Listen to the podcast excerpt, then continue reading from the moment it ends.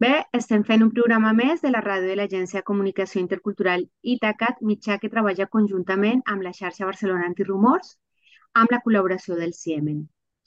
I avui estem fent un programa més de Sembrant Veus, Collint Drets. Eh, Aquest programa el fem en col·laboració amb Farmamundi i amb el suport de l'Agència Catalana de Cooperació al Desenvolupament, com a part del projecte Connectant els drets sex- sexuals i reproductius de les dones centroamericanes. Per continuar aquest tema, avui parlarem amb la Beatriz Cantero. Ella forma part de Mujeres Palante, és una organització que des de fa molts anys treballa, eh, entre, entre altres activitats, per apropar la informació sobre els drets sexuals i reproductius a les dones migrades. Però a més, la Beatriz, eh, ella és investigadora eh, i també ha estat treballant en Farmamundi fent una recerca sobre la situació i vivència dels drets sexuals i reproductius de les dones migrades dins d'aquest projecte, així també com la situació de cara a l'atenció sanitària. Eh, bona tarda, eh, Beatriu, Beatriz, perdó. Bona tarda, Beatriz. Hola, bona tarda. Moltes gràcies per la invitació. Estic molt contenta de poder parlar amb tu d'aquest tema que m'apassiona molt perquè trobo que és molt important pensar en la salut com, com una condició molt més que la, la, la visió biomèdica, sinó que una visió biopsicosocial. Llavors aquí importa molt no només no estar malalta, eh, una malaltia concreta, sinó que les condicions de vida que tenim, no? I en això les dones migrades tenim una situació, evidentment, que té a veure amb la nostra condició, perquè, com tu ben saps, no és el mateix ser una dona migrada que té una situació administrativa regularitzada que no, i això també comporta, si estàs empadronada o no, tenir o no tenir accés al dret a la salut, al dret a l'educació dels fills i filles, en fi. O sigui que moltes gràcies per la, per la invitació perquè suposo que podrem parlar de molts aspectes al respecte. Exacte, Beatriz. Eh, la, en el programa passat ens va acompanyar la Paula Santos, de Mujeres Migrantes Diverses, i qui conjuntament amb la Miriam Garcia també van parlar de temes, de temes semblants del que, del que tu has anomenat. Mm, però en aquest programa ens agradaria, diguem, centrar-nos sobretot en la, en la recerca no? que, estàs, que estàs fent en Farmamundi i, i diguem, en línies generals, eh, que, que ens expliquis uh, més profundament les situacions o aspectes que t'han cridat l'atenció no? en relació a, a la vivència o experiència sobre la salut sexual i reproductiva de les dones migrades. Bea. Perfecte. Mira, eh, aquest projecte és una col·laboració que, que estem fent amb Formamundi, Mujeres Palante i la Universitat de Barcelona. I la idea és uh, apropar-nos a la realitat, conèixer millor la realitat de les dones de Centroamèrica respecte a la seva salut sexual i reproductiva. I sobre això uh, vam treballar, estem fent focus group, hem fet un focus group uh, a Barcelona i un altre a Girona, uh, per tal d'aprofundir com és, d'una banda, la seva um, facilitat d'accedir a la salut, eh, a la xarxa de salut catalana, i d'altra banda també la seva visió cultural de la salut i què, què es fa si no tens accés, perquè també és un tema no, interessant saber si, no, si, si tens un problema de salut i no tens accés, què es fa? Com es fa? Com es resol? Uh, perquè alguna cosa s'ha de fer, evidentment. I, i també, i també vam estar treballant molt a vers la, els espais d'autocura, perquè entenem que la salut no és només tenir l'atenció sanitària amb una metgessa o un metge sense, sense més, sinó que és com, com busquem estar millor, estar en un estat de benestar, i això uh, implica no, teixir xarxa, sobretot. És, com per, és molt important per, per tothom, però en especial per les dones migrades que no tenim una xarxa familiar, eh, poder establir xarxes d'amigues, de companyes, i les comunitats latinoamericanes fem molt això, no? de fer una, un, un grup. Bueno, i, i és també el que fem a Mujeres Palante. Però bueno, si, si em preguntes exactament per, per, per la Sí. recerca, eh, per, per centrar-nos en el tema de, dels drets sexuals i reproductius, d'una banda vam detectar, evidentment, dificultats de l'accés a, la, a la sanitat per les persones que estan eh, en situació de, sense papers, no per la llei, sinó per desconeixement. I a moltes, moltes, moltes vegades les dones no saben que tenen dret a anar-hi al metge i pensen que al estar, o sigui, i les expliquem que han d'estar empadronades, que a partir d'ahir han d'anar al CAP, etc etc. però no tothom ho sap, això. És molt important explicar-ho. És, és el primer pas, no? Estar empadronat és com un dret a existir en Catalunya. Si sense, sense padró, sembla que no, no, no hi ets aquí. Llavors, uh, d'una banda, com deia, l'accés directe a l'atenció sanitària és un, una cosa que estem trobant i moltes estratègies per sortejar-la, per preguntar si moltes videollamades amigues al, a l'estranger, perquè si no tens accés aquí, què fas? Le preguntes a alguna altra persona, intentes recuperar també els sabers ancestrals, perquè a Amèrica Latina som molts fans de fer servir medicina tradicional, herbes medicinals, i això lo, quan migrem també lo, tra lo traiem cap aquí. O sigui que tot aquest coneixement de lo que te deia l'àvia, de pres una infusió de no sé què, pues també se continua fent. Eh, respecte dels parts, de les dones que han cursat un embaràs, això està bastant controlat perquè hi ha com un accés molt més fàcil i tothom de les persones amb les que hem parlat han, han dit que han, han, re, han rebut una atenció molt, molt adequada de, del seu part i estan molt contentes en realitat perquè han pogut accedir eh, sense problemes a los controls, al part, etc etc. Llavors aquí és un avantatge no? que hauríem de, de reconèixer que s'està fent una cosa bastant bé. Però eh, encara tenim eh, i hem detectat que moltes dones relaten haver viscut racisme a l'interior de, del sistema sanitari perquè trobem que hi ha una manca de formació en aspectes de eh, interculturalitat i interseccionalitat del personal sanitari, no només del metge o la metgessa o l'infermera, sinó que també del personal que atén a la taula. No? La, la primera recepció és molt important i, i això encara necessita com una crida de, de demanar més sensibilitat, més formació, més i jo crec que la xarxa antirumors en això ha fet una feina preciosa, però que encara falta no? en l'àmbit sanitari per temes de, de los, bueno, los prejudicis que hi ha, de, de la, fal de la falta de coneixement, diria, bàsicament. És com el desconeixement de què, què vol dir ser, o sigui, en un món, ara, ara que estem en aquesta situació tan horrorosa de guerra, no? que tothom es posa etiquetes i que, bueno, estem aquí com defensant la pau, però d'una banda o de l'altra, és molt terrible. Eh, jo crec que la crida seria com a pensar en la humanitat. O sigui, som tots, tots i totes som persones i com persones tenim dret i aquest dret eh, s'hauria de respectar uh, siguis d'on siguis i això bueno, és una feinada que crec que s'han donat passos per avançar però que encara falta una mica. Eh, què més? Uh, respecte de, mm, de los drets sexuals i reproductius també uh, se valora molt, molt positivament uh, que respecte d'Amèrica Latina hi ha més obertura a l'escola per parlar-hi. Tot i que aquí encara no s'ha fet eh, una, una proposta educativa d'educació sexual integral que, que estigui vigent als, als col·les, perquè s'està fent, s'estan fent passos. En canvi, a Amèrica Latina hi ha com tot un, en general, no? en Centroamèrica en particular, que estem parlant de dones centroamericanes, i és molt menys visible aquest tema. Um, al contrari d'Argentina, per exemple, que té una feinada molt, molt gran i ha avançat molt en aquest, en aquest tema d'educació afectivo-sexual.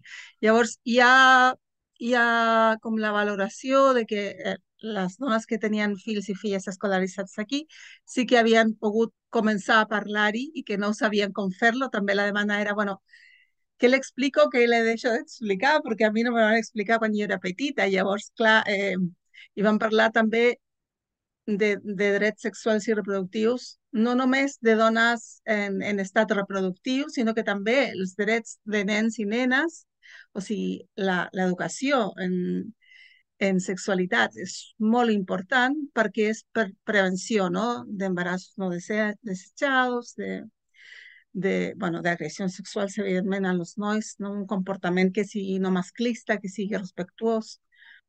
Eh, en general, hi ha, hi ha, molta, hi ha molta informació rica del, dels grups uh, que encara estem processant, o que és difícil dir-te una conclusió, però jo diria que sí que hi ha, d'una banda, la consciència de que aquí el sistema sanitari està molt més organitzat, o sigui, com una cosa positiva, però uh, hi ha un desconeixement del, dels drets a nivell de dones migrades.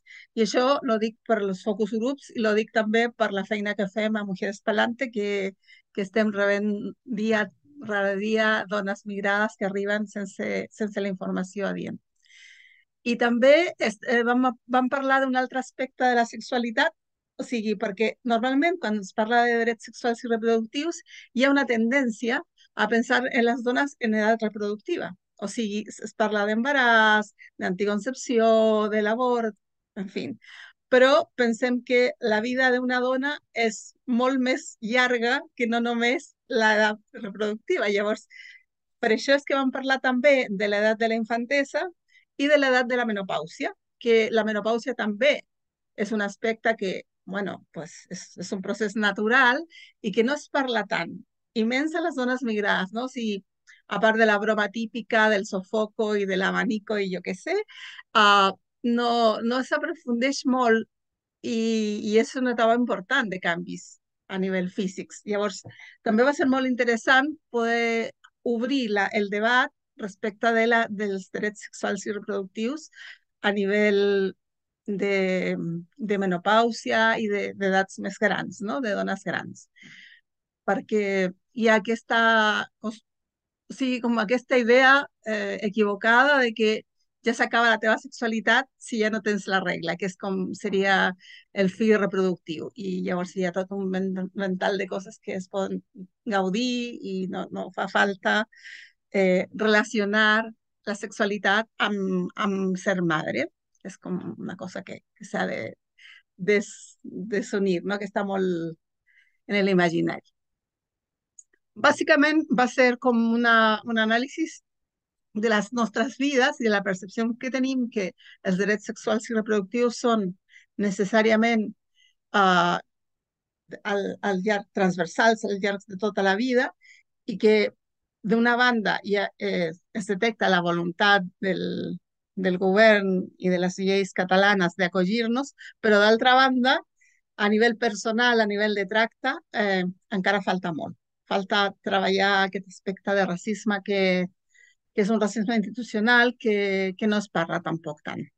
No? Llavors, jo crec que aquestes recerques que pregunten a la gent directament com ha viscut la seva estada aquí són molt importants perquè permeten mm, d'alguna manera poder eh, fer propostes de polítiques públiques que millorin l'atenció i que facin la universalitat que, que, que encara no hi és, que no, no, no es compleix per desconeixement, sobretot.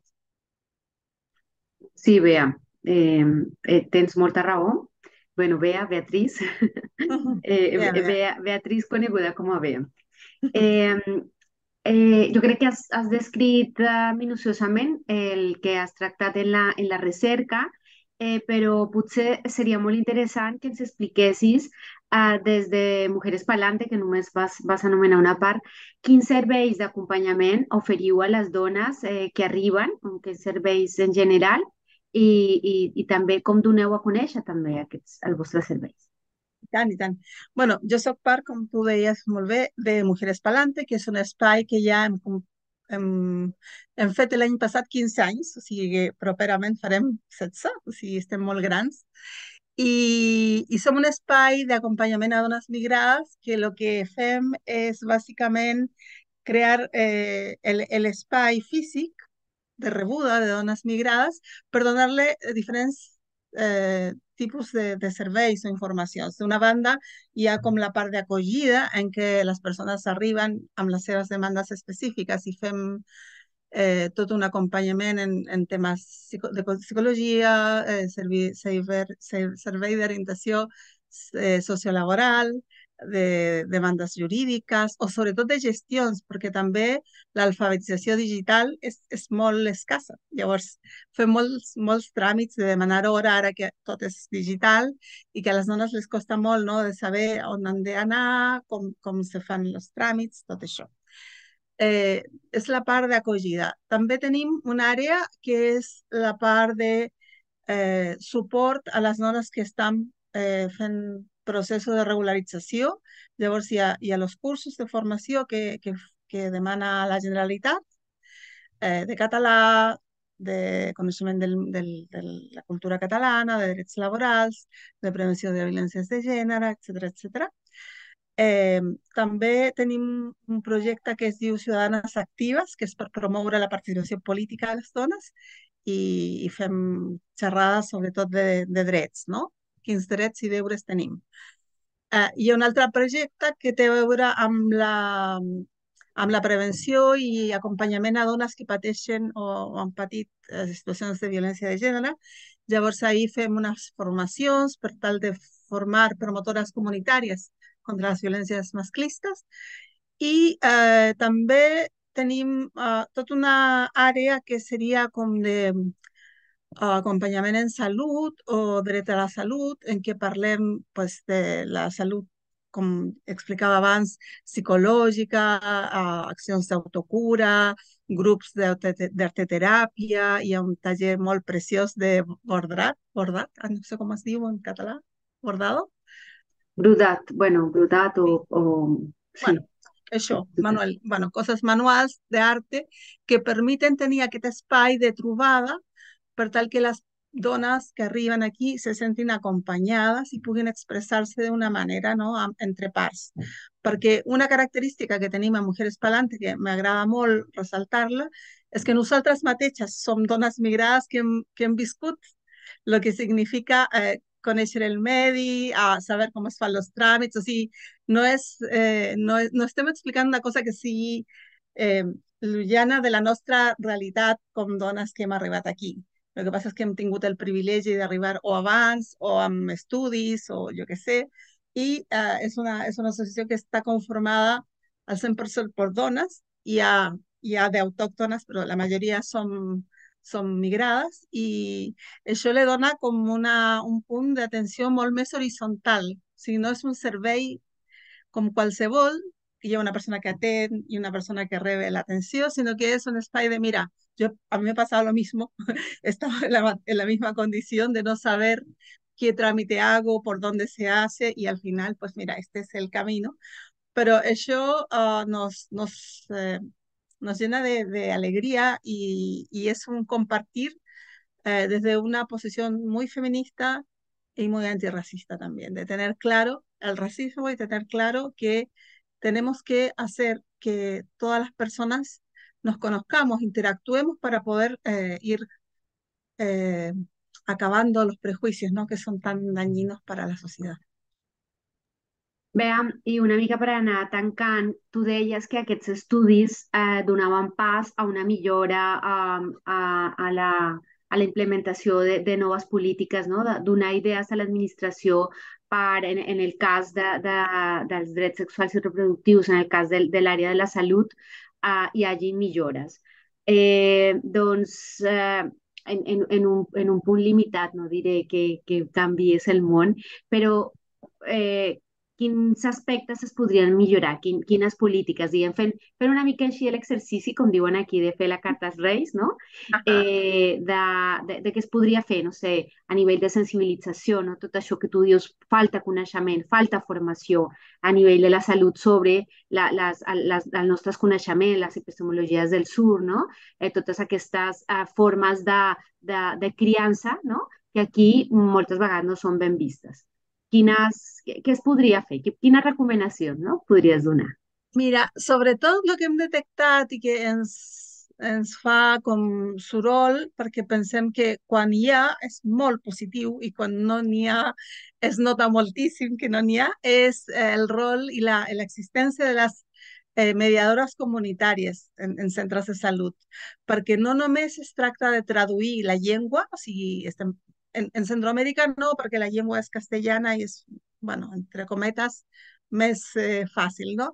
Però eh, sobretot hi ha dones que no, no tenen la, la llengua castellana com d'origen i, i clar, parlar de coses íntimes, de, de salut sexual a, amb, amb un traductor home, mmm, com que no. Eh, I clar, ha de ser una persona que sàpiga no només la llengua, sinó que també el context cultural. Llavors, les mediadores culturals són una, un, un personatge clau, pensem nosaltres, per a una bona atenció de salut i que seria molt interessant que se... bueno, existeix en alguns llocs, però és molt limitat, no? que hauria de ser com una cosa més extensa. D'altra banda, també, una, una cosa molt necessària és la sensibilització del personal sociosanitari i en, aquest, mm, en, aquesta, en aquest sentit no? valorem moltíssim que hi hagi formacions i espais on es pugui debatre el temes de l'antiracisme perquè hi ha com la sensació generalitzada que jo no sóc antiracista, jo no sóc racista, però, o sigui, aquesta, aquest matís que tu deies de no valorar, no conèixer com es fan en altres llocs, descalificar perquè no saps, o sigui, hi ha moltes diferències culturals que s'han de conèixer per tal de respectar-les, no? I d'anar...